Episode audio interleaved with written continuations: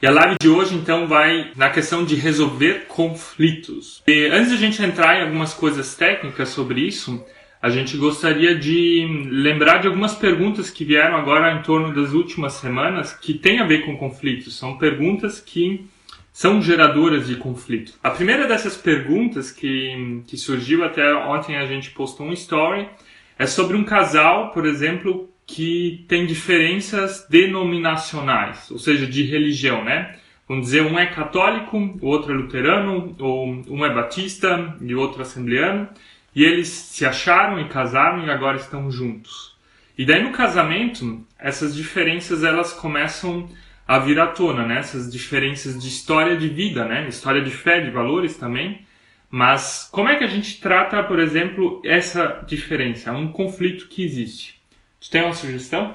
Não, só que o que me vem assim, a questão é o Deus é o mesmo, mas daí as diferenças são muito ligadas aos outros as outras duas pontas do triângulo, que é Jesus e o Espírito Santo. Eu acho que é isso que causa bastante é, diferença se você se casa com alguém que é da outra denominação. É, tem algumas denominações, digamos assim, as mais pentecostais, as mais carismáticas, que valorizam mais a pessoa do Espírito Santo. E então existem outras que valorizam mais a pessoa de Jesus, como a Igreja Batista.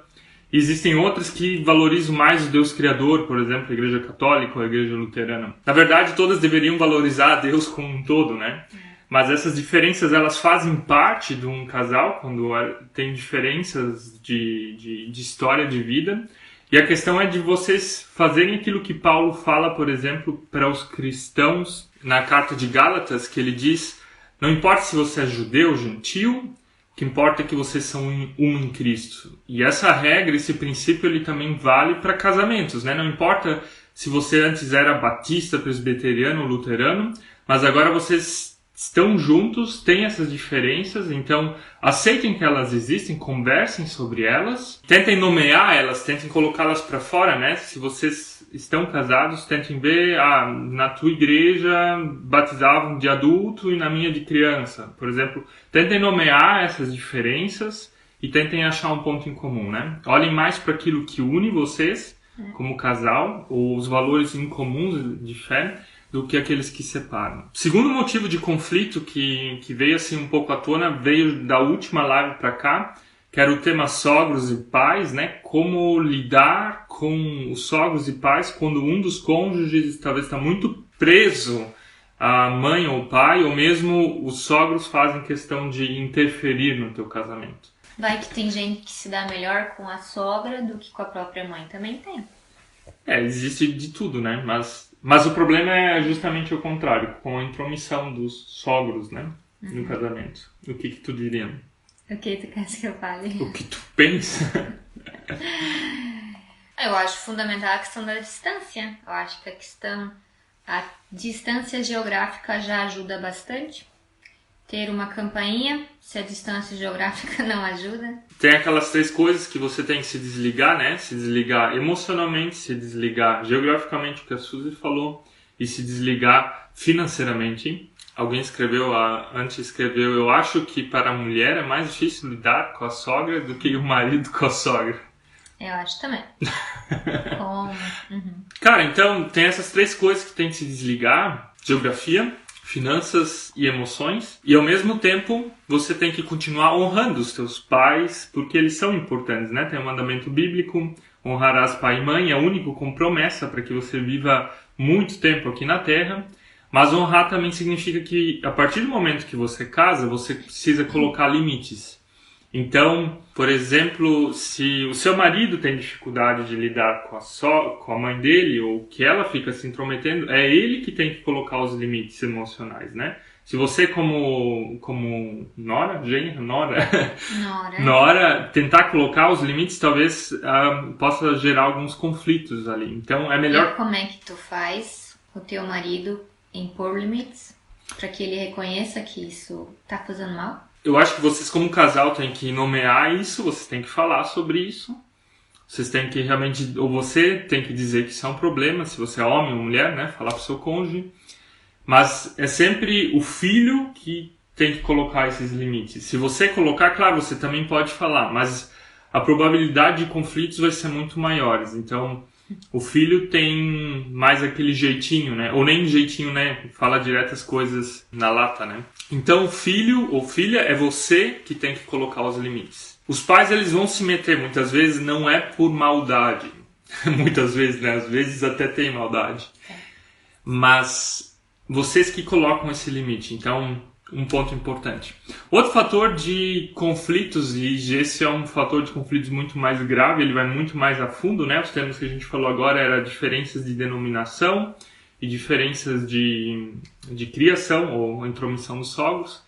É a questão da traição, que algumas pessoas também perguntaram. Cara, traição, ela realmente é uma bosta, desculpa dizer, porque o casamento você vai você vai construindo a confiança, né? Construir a confiança em um determinado patamar.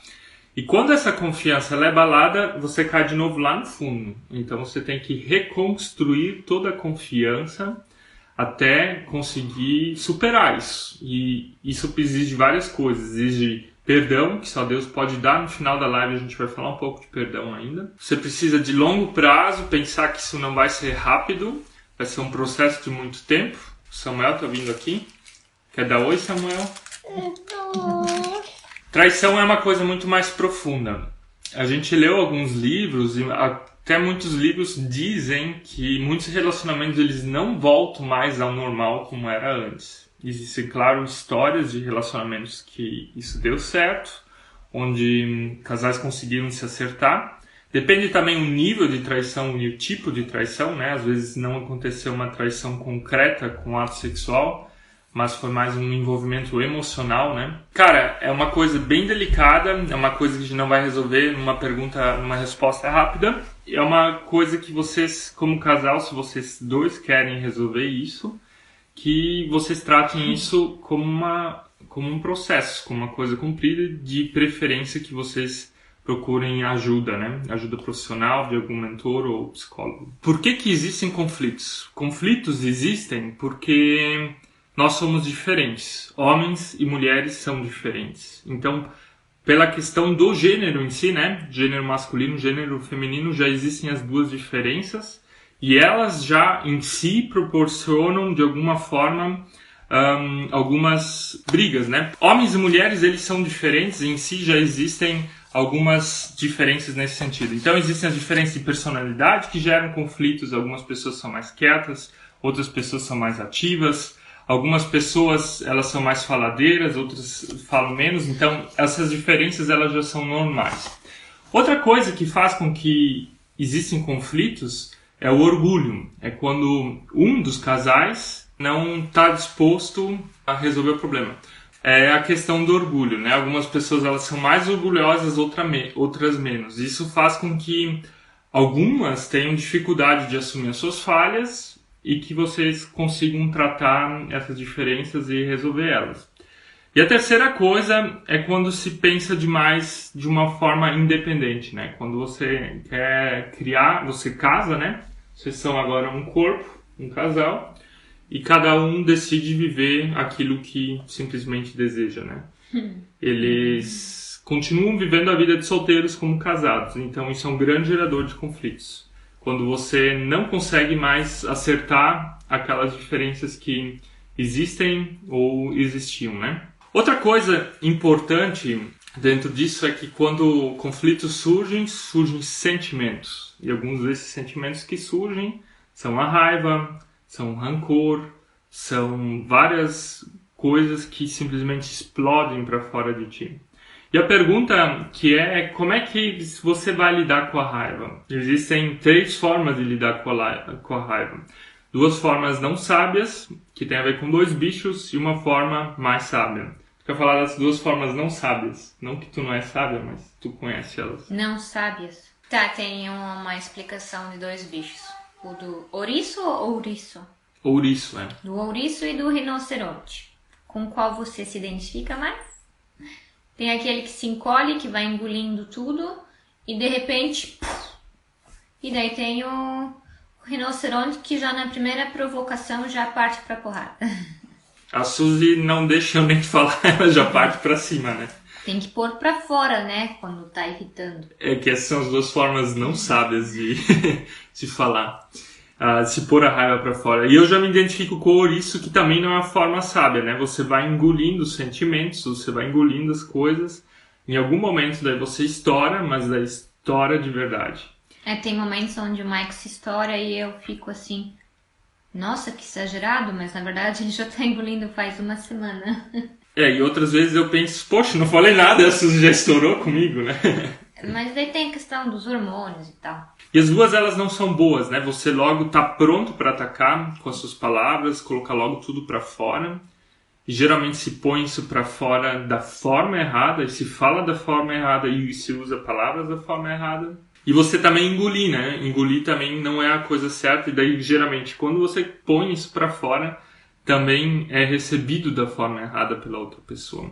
A forma mais sábia então de lidar com a raiva é aprender a canalizar ela para o lugar certo, né? Existe dessas duas coisas de você não explodir, mas é de você conseguir identificar primeiro que você está sentindo muita raiva, né? Claro que você sabe que está sentindo, mas você conseguir fazer com que isso chegue lá no teu cérebro de uma forma racional, de você pensar, eu preciso colocar isso para forma, para fora da forma certa de falar, né? Se você falar, você faz tudo errado, não está certo é você achar as palavras certas e talvez o momento certo. Uma das coisas legais de se fazer é não falar isso quando você está num momento de estresse, por exemplo, está no trânsito, ou os filhos estão te interrompendo. Ou, ou a mulher está querendo cozinhar. Essa, esse é o momento que eu te interrompo e que tu me ataca como um rinoceronte. Isso né? foi uma indireta. Né, eu entendi a tua indireta. Mas estou tentando melhorar, eu sei que isso te irrita. E essas são coisas, então, que, que você tem que perceber para não gerar um conflito desnecessário. Então, o casal fica ali brigando como cão e gato, como Tom e Jerry, porque não sabe gerir a raiva, não sabe gerir os sentimentos. Então, é muito importante para resolver conflitos é você conseguir, na verdade, gerir, gerir os seus sentimentos, principalmente o sentimento de raiva que te faz falar coisas impensadas. Existe uma frase em alemão que diz Stress macht dumm, ou seja, estresse te faz burro, e ela é baseada, na verdade, num livro e em achados científicos que mostra que quando você está muito estressado, muito de baixo estresse, o teu corpo ele libera cortisol e o cortisol é um, o estresse na verdade pode ser algo bom, mas pode ser também algo negativo quando você está constantemente debaixo do estresse. E ele realmente vai queimando neurônios no teu cérebro. Você vai ficando realmente um pouquinho mais burrinho, mais burrinha, quando você se estressa demais. Tente não ser levado pelo estresse, pelos teus sentimentos, mas aprender a gerir esses sentimentos no relacionamento é super importante para que vocês consigam resolver, resolver alguns dos conflitos. Dá para recuperar esses neurônios queimados depois? Isso é uma boa pergunta. Não pensei. Vai que alguém sabe, né? Alguém sabe se dá para recuperar os, os neurônios queimados? É que eu precisaria recuperar bastante. Assim. A Suzy é mais. Não, se bem que a nossa semana foi bem estressante. Outra coisa legal de se perceber é que vocês são diferentes. Então você tem que aprender a olhar para o outro, olhar para a história do outro e perceber que, que ele é diferente que você. E essas diferenças elas não precisam sempre ser negativas. Às vezes você, você sai lá no, no começo do namoro, ali naquela fase alta do relacionamento, vocês casam, vocês estão apaixonados, os dois, três primeiros anos de casamento são maravilhosos e depois começa aquela fase de declínio, onde tudo que o outro faz te irrita, o que ele fala te irrita, a forma como ele se veste te irrita, a forma como ele vai no banheiro te irrita. Nesses momentos você tem que aprender a valorizar as diferenças, né? E não se prender dentro delas, e não deixar com que as diferenças elas separem vocês, mas que as diferenças elas ajudem vocês a, a se unirem. Aprender a valorizar então o ponto forte do outro. Aprender que vocês são um time, né? Jesus fala, por exemplo, da igreja como um corpo que cada um é uma parte do corpo de Cristo, mas um casamento ele também é um corpo nesse sentido. Vocês são um time, vocês têm características diferentes, vocês têm que aprender a falar e perceber as coisas boas do outro. Agora, um exercício espontâneo.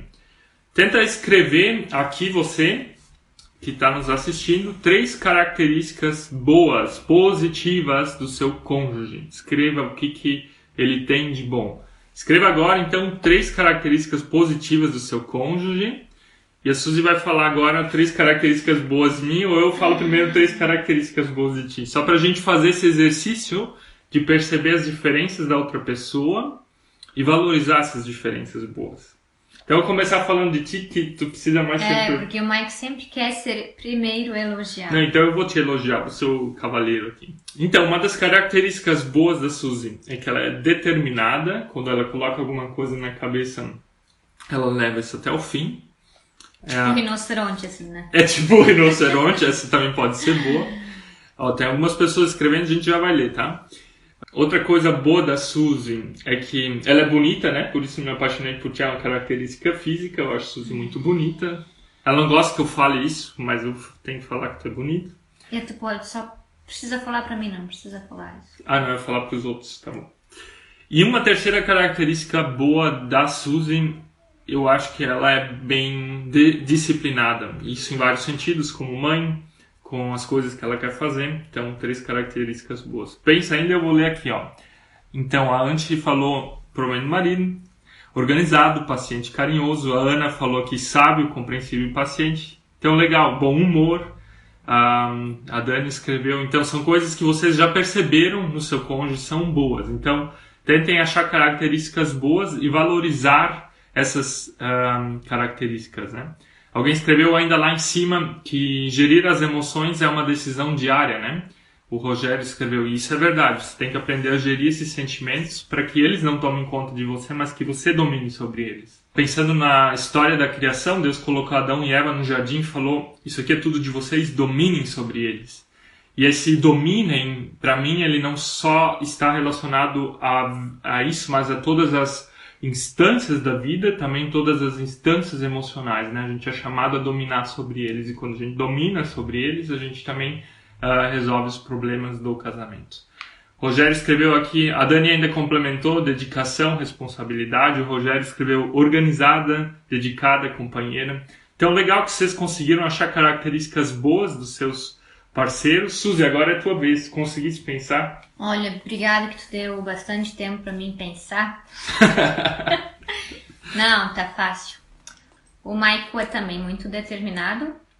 Ele tem. Ele pode fazer uma coisa quando ele consegue colocar um objetivo na cabeça, ele não precisa assim de alguém empurrando ele atrás dele, ele consegue fazer isso por si só.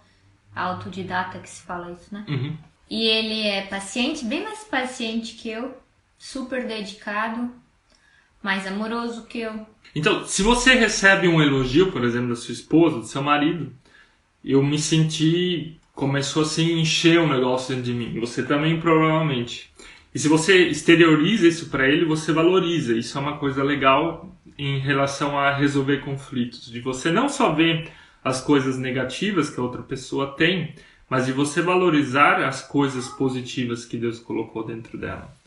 E a gente, quando está dentro de um conflito, a gente acha que tem que mudar a outra pessoa, que a gente tem que acabar com o problema, que a gente tem que fazer com que ela mude algum determinado hábito que nos incomode. E uma das coisas que a gente mais aprendeu agora, assim, nesses últimos dois anos, que a gente tem que parar de esperar que o outro mude. A gente tem uma expectativa muito grande que quando tem algum problema é problema do governo, é problema dos políticos, é problema do meu chefe, problema do meu marido, problema da minha esposa. E a gente gosta de terceirizar os problemas para cima dos outros. E muitas vezes nós somos os responsáveis em resolver algumas coisas. Por isso nós somos chamados a mudar primeiro em nós algo para resolver conflitos.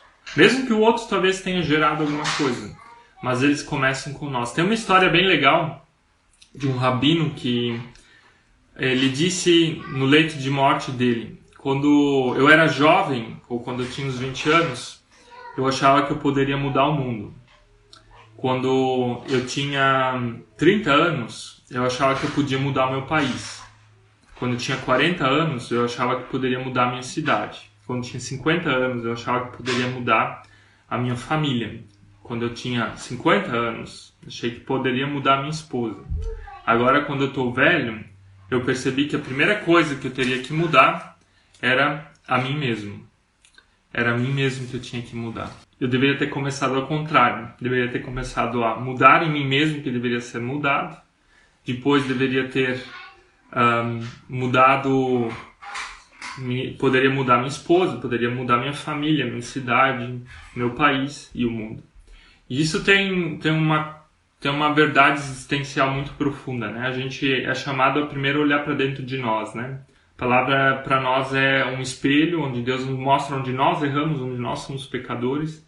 Então, quando a gente aprende a resolver primeiro os nossos conflitos interiores, muita coisa no casamento acaba se ajustando. Muita coisa vai mudar quando você começar a mudar em você. E perceber que às vezes o maior problema do casamento não é o outro, mas é você. Claro que existem coisas e claro que existem situações onde o outro, o outra pessoa tem que mudar, onde a outra pessoa também é chamada a fazer isso. Então, uma das coisas importantes a ser feita é a abordagem. Como você vai abordar para falar algum problema com outra pessoa? Como é que você vai tocar no assunto delicado?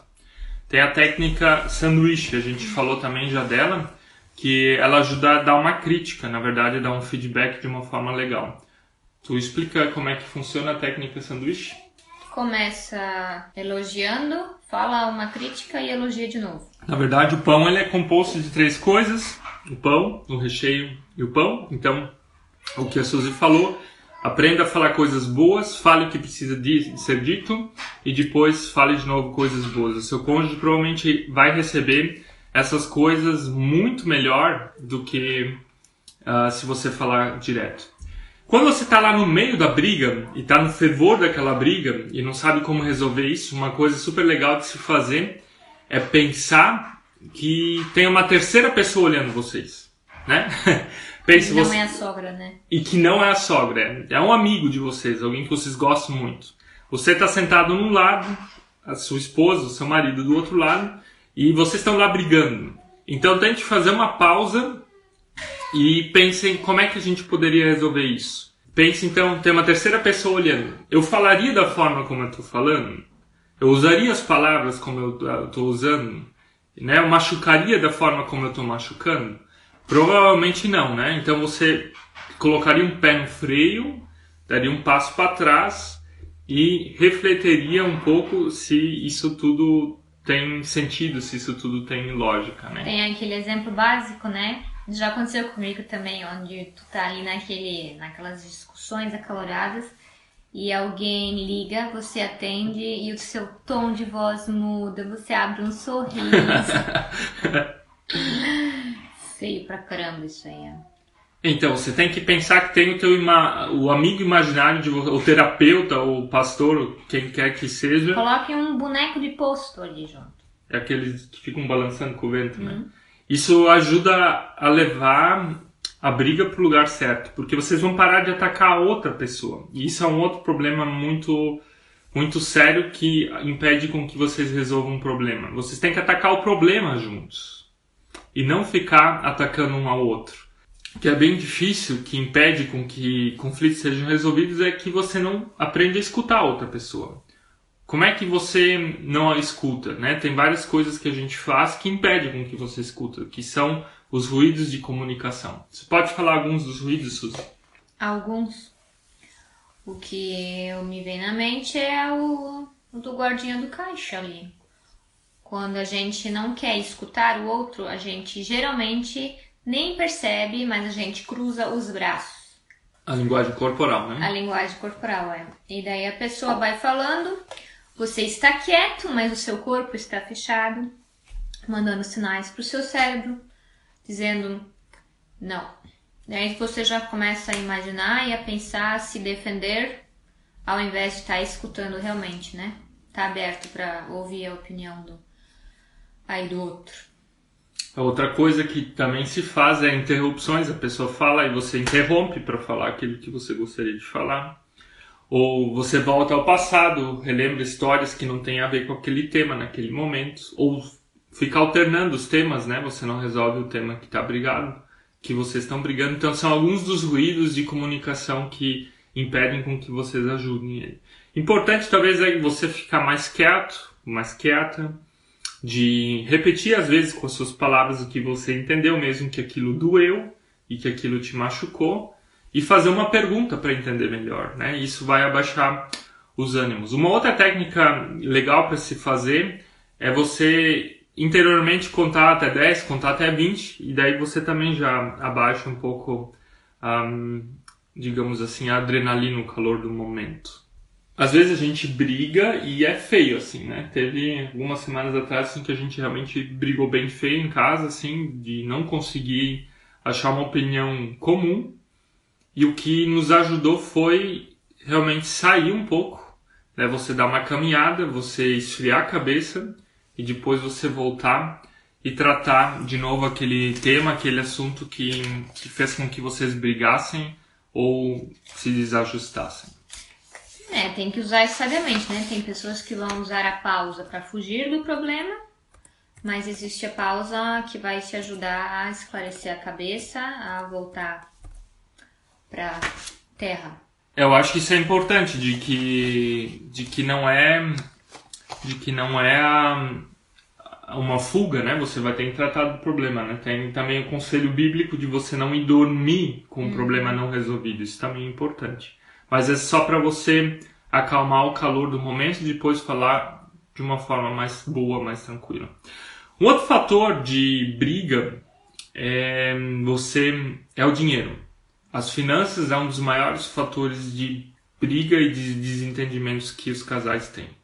Existem várias coisas que fazem as pessoas brigarem na área financeira.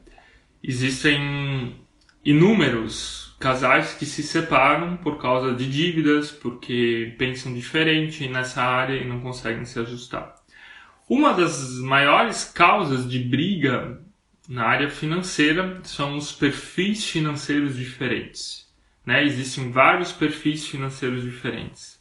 O que, que são os perfis financeiros? Me ajuda aí. Gastador? Isso, tem os vários, né? Pode explicar eles um pouquinho? Meu, Maicon, gastador é aquele que gasta. Certo, gastador é um. O investidor é aquele que investe. Ah, esse é bem do outro lado, né? Daí tem o mão de vaca. Mão de vaca é aquele que abre mão de nada, né? E daí tem o descontrolado, que eu não entendo qual a diferença com o gastador o descontrolado talvez poderia ser mais desligado, né? Agora vamos tentar ordenar um pouco, a gente juntou é mais. Tu passou para mim, daí eu começo a fazer. Ah, tá. Vocês conhecem algum outro perfil financeiro que a gente não citou? A gente falou aqui do gastador, do desligado, do mão de vaca e do investidor.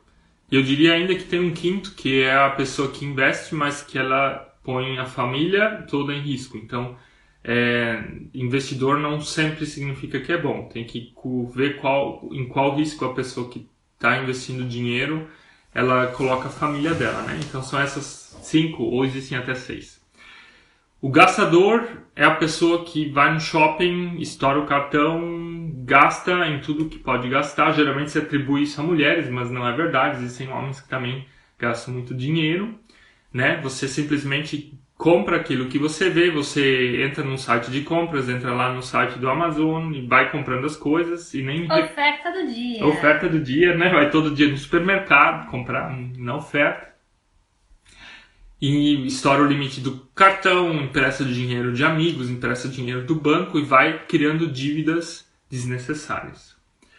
A pessoa desligada, ela não tem talvez dívidas, mas ela também não tem grandes ambições com o dinheiro delas, mas ela acaba fazendo com que isso seja ruim no casamento porque ela não fala sobre o assunto e às vezes fica um problema lá no ar que a bola não é chutada e não se faz o gol, né? Terceira coisa é a pessoa mão de vaca, que ela gosta de economizar, economizar, mas ela pode infernizar a vida da outra, porque a outra pessoa nunca pode comprar alguma coisa, né?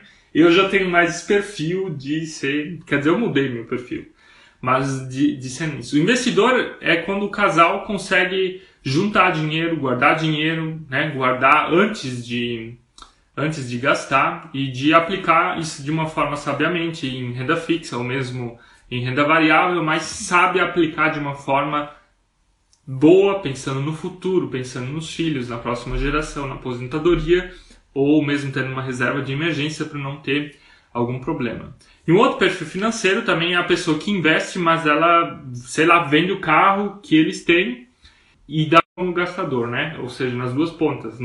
Então, voltando agora de novo, a Júlia escreveu ali um livro bem legal que ela indicou é Casais Inteligentes Enriquecem Juntos. Esse livro a gente também já leu e a gente inclusive recomenda. Existem esses perfis financeiros e é importante que você consiga identificar qual que é o seu, né? Vamos voltar. Perfis financeiros, gastador, desligado, mão de vaca, investidor e risco alto ou investidor maluco, né? Então, importante é que vocês como casal saibam qual que é o perfil financeiro da outra pessoa, né? Qual é a tendência da outra pessoa? Gastar mais, né? Guardar mais ou ela assume riscos muito altos, né? Importante é que vocês achem o meio, né?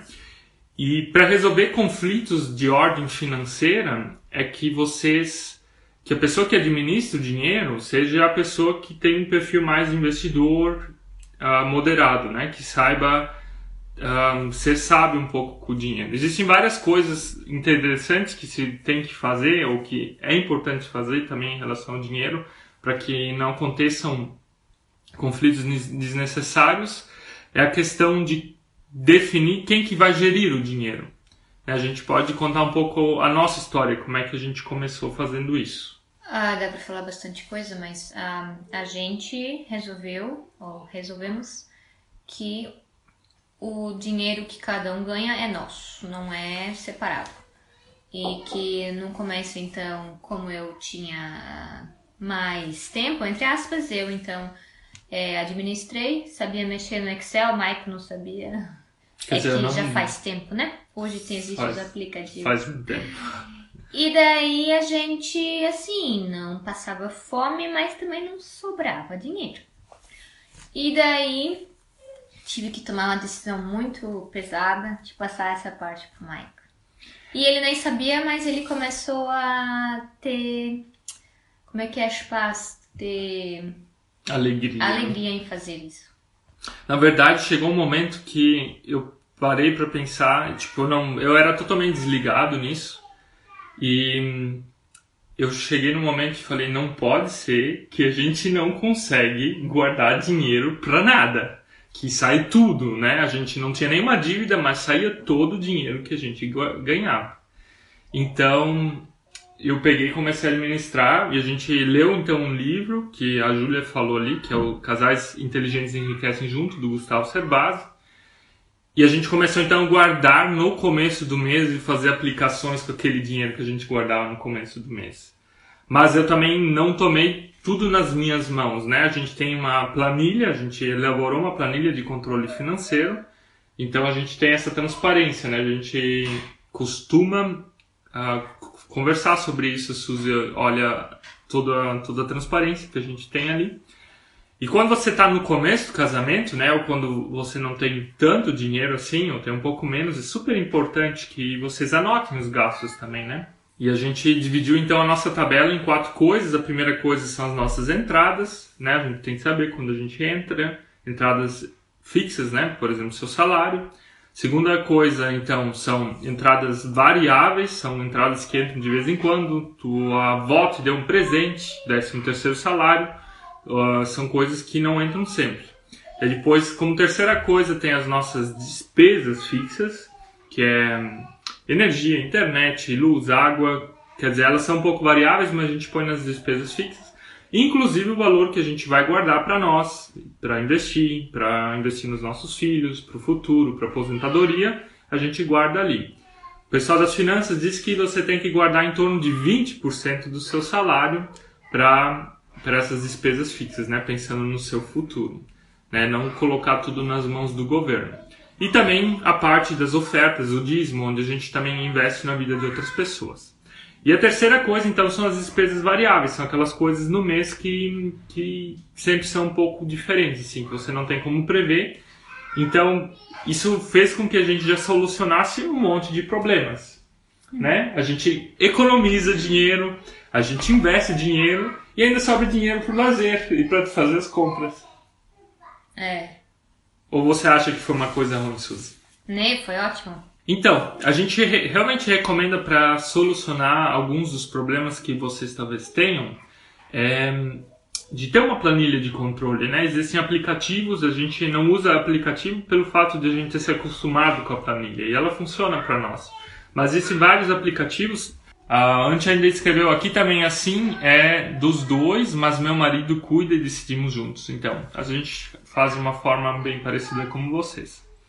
Gente, porque dinheiro não deveria ser problema, dinheiro deveria ser solução, sempre. É, na verdade é isso. Mas ele acaba sendo realmente um problema para muitas pessoas.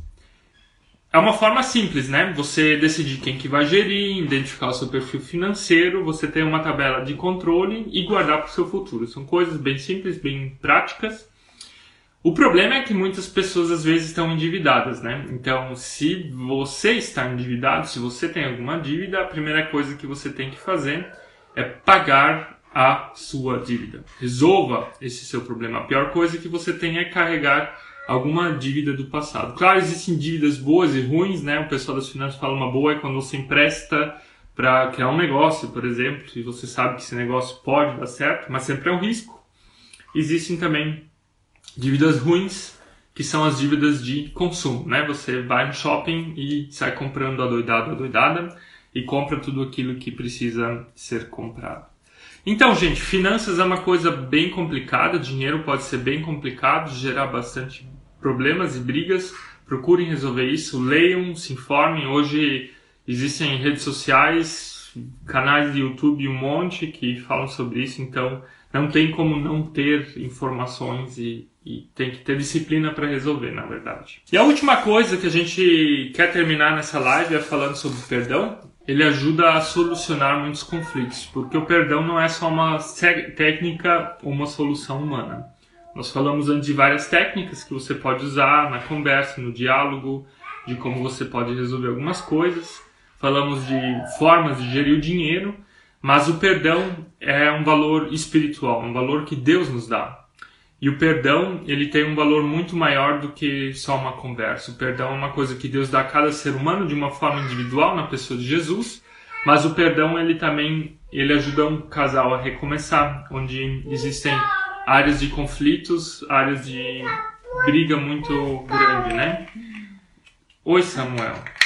Perdão, cara, a primeira coisa que você tem que fazer é aprender a se perdoar. Às vezes, se você tem dificuldade de perdoar o seu cônjuge, se você tem dificuldade de perdoar seu marido ou esposa, talvez é porque você tem dificuldade de perdoar a si mesmo. De dificuldade de perdoar a si mesmo. De não saber lidar com os teus sentimentos, de não saber lidar com áreas da tua vida que não foram resolvidas, de não saber lidar com o que os teus pais talvez te falaram no passado, de não saber lidar com situações que você não planejou e não queria mas que vieram na tua vida. O perdão começa com você. Começa a aprender a perdoar a si mesmo. E quando você começar a perdoar a si mesmo, você também vai aprender a perdoar o seu cônjuge. Então Samuel quer a atenção da Suzy e ela vai dar uma saída agora e vou fazer a parte final então da live. É assim quando você tem filhos, quem não tem filhos ainda não sabe direito como é que é, mas a gente tem que saber lidar nos 30, né? Como o Faustão diria. Não gosto Faustão, mas me veio essa frase de cabeça.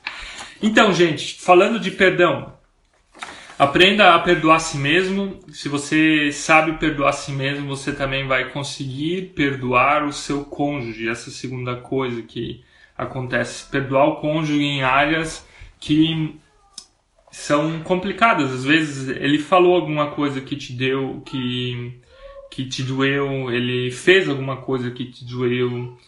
Um, e às vezes o teu cônjuge ele também te machuca porque ele não experimentou perdão na vida dele. Porque às vezes aconteceram coisas lá no passado que ele ainda não sabe colocar para fora e nomear. Né? Pessoas machucadas, elas machucam, pessoas feridas, elas ferem. Então, às vezes, esses machucados acontecem justamente porque ele e ela não conseguiu ainda colocar isso para fora. E perdão não significa simplesmente esquecer, né? A gente fala que às vezes ah, simplesmente tem que esquecer, não é esquecer as coisas, mas perdão é uma decisão e muitas vezes você vai sentir ainda coisas ruins em relação àquilo que aconteceu. E uma decisão é que nem o amor. Amor também é uma decisão, perdão é uma decisão. Você decide perdoar ele, você decide que aquilo vai ficar no passado.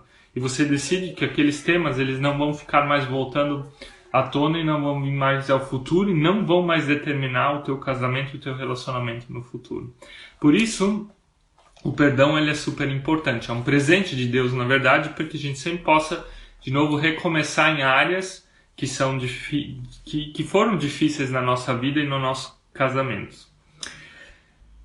Uma vez eu estava andando aqui na rua e passou um caminhão e o caminhão ele me respingou, me sujou de água, água suja, né? E eu pensei, meu, vontade de xingar esse motorista, de molhar ele também e fiquei com aquele sentimento de raiva dentro de mim. E por outro lado, eu pensei: o que, que adianta eu carregar esse sentimento de raiva desse motorista? Eu tenho que ir agora para casa, colocar uma roupa limpa, me secar, tomar um banho, me lavar e continuar o meu dia, porque eu não vou ficar andando sujo por aqui. E o perdão é justamente isso. O perdão, ele na verdade, ele é um egoísmo bom. Porque quando você perdoa, você decide não carregar mais mágoas, você decide não carregar mais a sujeira, você decide não carregar mais aqueles fatos que ocorreram. Então, decida perdoar por você mesmo, por você mesma. Não perdoe achando que você está fazendo algo bom para outra pessoa. Perdoe por você mesmo, por você mesma. Falando num sentido bem egoísta, positivo, né? Perdoe por você mesmo. Você vai estar livre como pessoa. Então, gente, Chegando agora no final da nossa live, nós falamos antes de, no começo dela, de problemas que acontecem geradores de conflitos, falamos sobre o que gera conflitos, falamos sobre como lidar com os sentimentos, falamos sobre várias técnicas de como solucionar conflitos, falamos sobre o maior causador de conflitos, que são as finanças e o dinheiro, e agora ainda de perdão. Esperamos que essa live tenha ajudado vocês. Esperamos que essa live ajudou o teu casamento. E se você gostou dela, também compartilhe ela para outras pessoas que a gente vai estar deixando ela aqui no nosso Instagram.